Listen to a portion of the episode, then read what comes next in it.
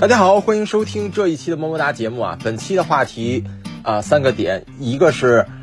今年是十五万插混 SUV 爆发的一年，有朋友问，国产各大厂商都有特别出色的产品了，几大天王嘛，那为什么合资，尤其是日系，没有办法在这个级别推出同样有竞争力的产品呢？按理说，丰田、本田之前也都在做 HEV 啊，就放个大电池嘛。还有第二个话题。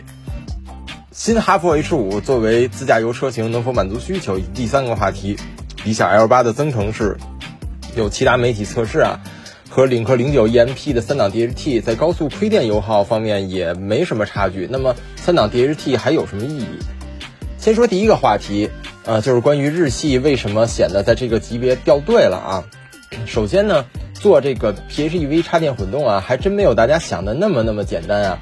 呃，就是。既然我有 HEV 技术，是不是把电池放大就行了？首先就是车辆你的结构上就比较难，因为日系大约在五年前，七到五年前，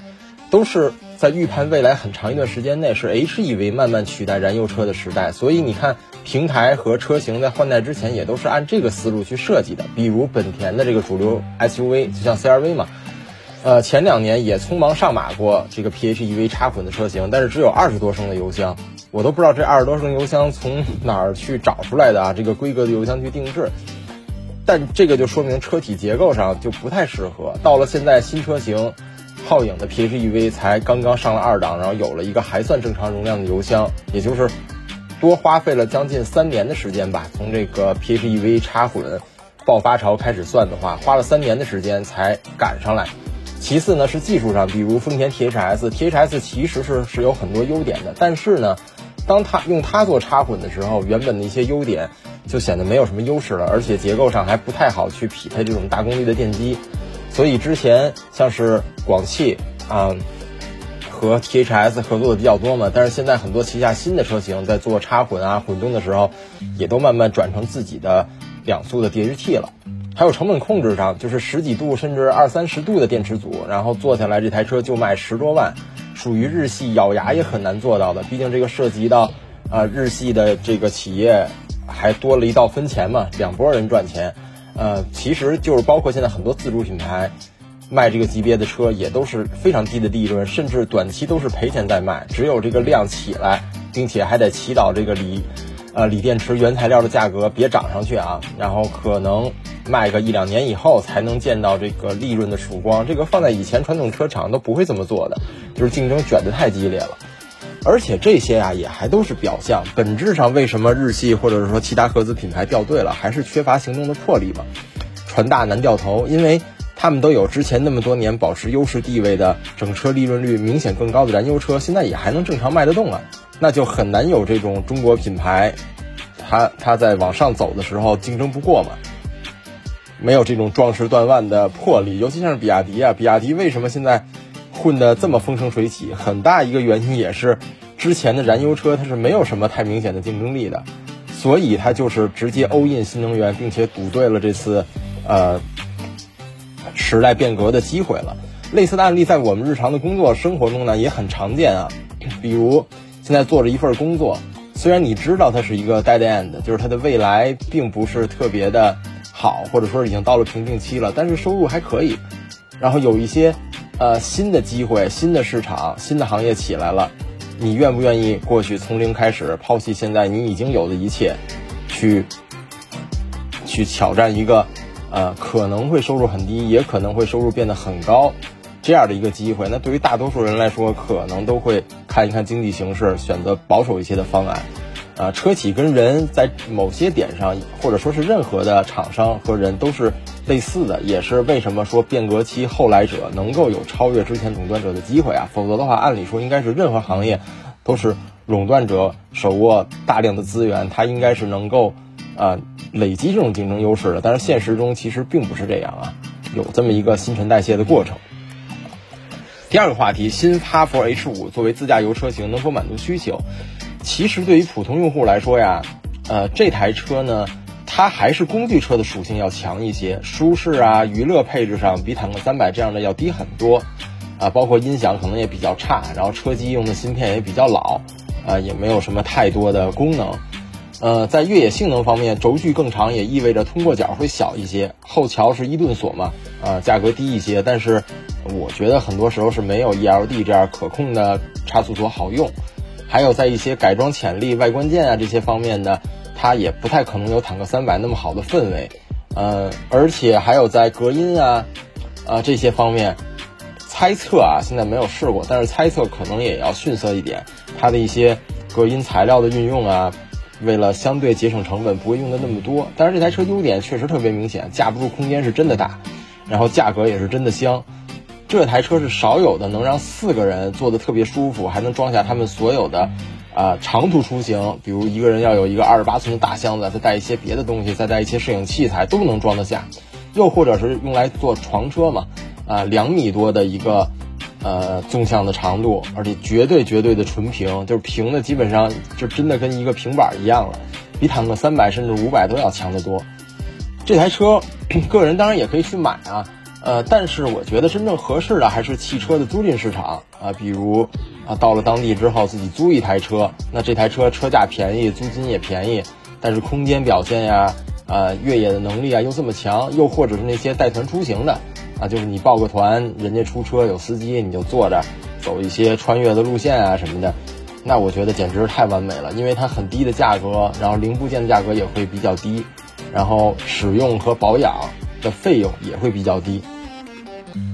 第三个话题，看了一些媒体的实测，理想 L 八的增程式与领克零九 EMP 的三档 DHT，即便在高速亏电油耗，就是理论上增程式最怕的这个工况下，也没有落后多少。啊，那个我也看了啊，好像基本可以视为一样了。那么三档 DHT 结构还有什么别的优势？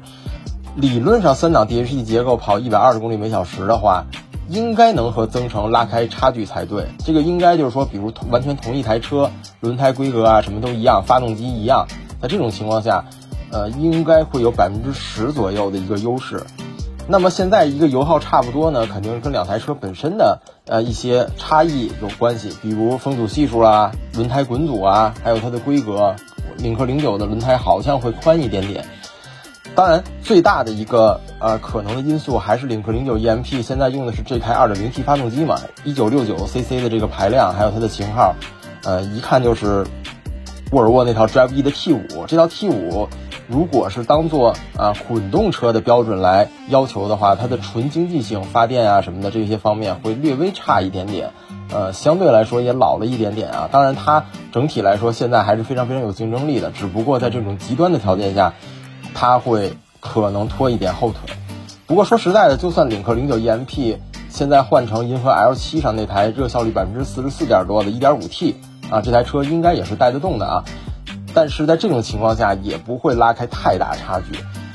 嗯，我估计最多最多换了一点五 T，嗯，这么重的车优化完了以后，可能跟理想的差距也就在百分之十以内，呃，大概百分之五、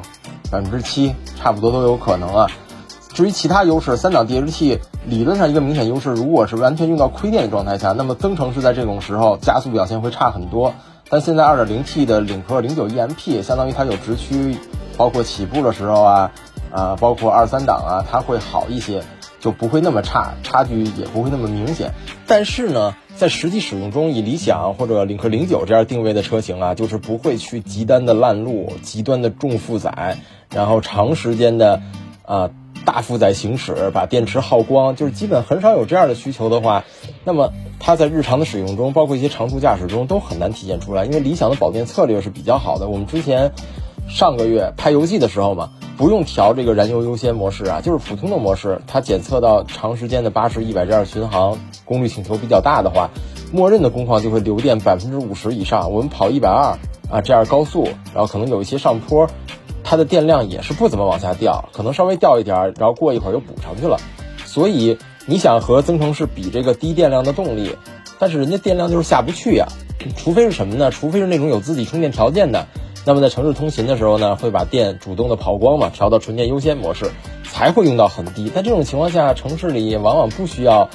就是时时刻刻那么强的动力表现，而且它百分之二十用到百分之十，用到比较低的时候，接下来马上又该充满电了。呃，这个暴露的低电量的时间不会很长。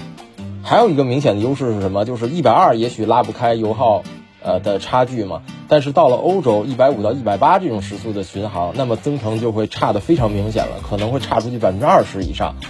但是在国内区间限速这么发达的道路上，呃，似乎意义也小了不少。有一些省份的路况有用的，比如内蒙，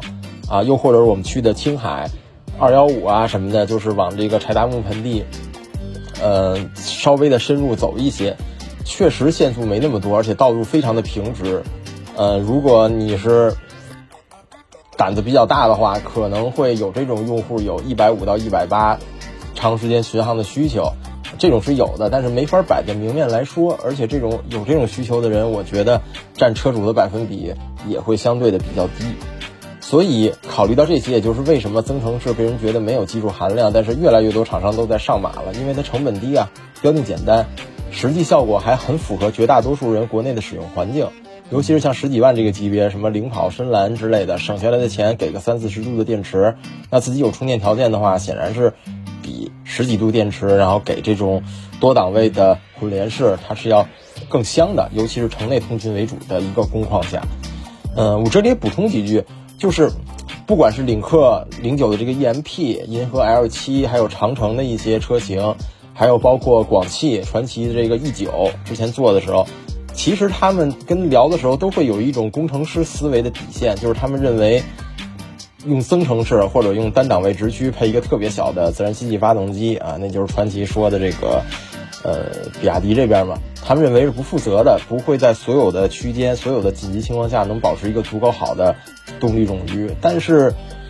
怎么说呢，就是可以尊重他们这种想法，我也比较认可。但是实际用户的体验又是另一回事儿了。当绝大多数的用户，百分之九十九的用户都开不到。多档位混联的优点的话，那么增程式不说它更好啊，那至少是在这些使用的场景上，